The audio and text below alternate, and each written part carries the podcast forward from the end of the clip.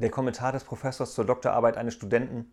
Der einzige Zusammenhang, den der Inhalt dieses Werkes aufweisen kann, ist der Arbeit des Buchbinders zu verdanken.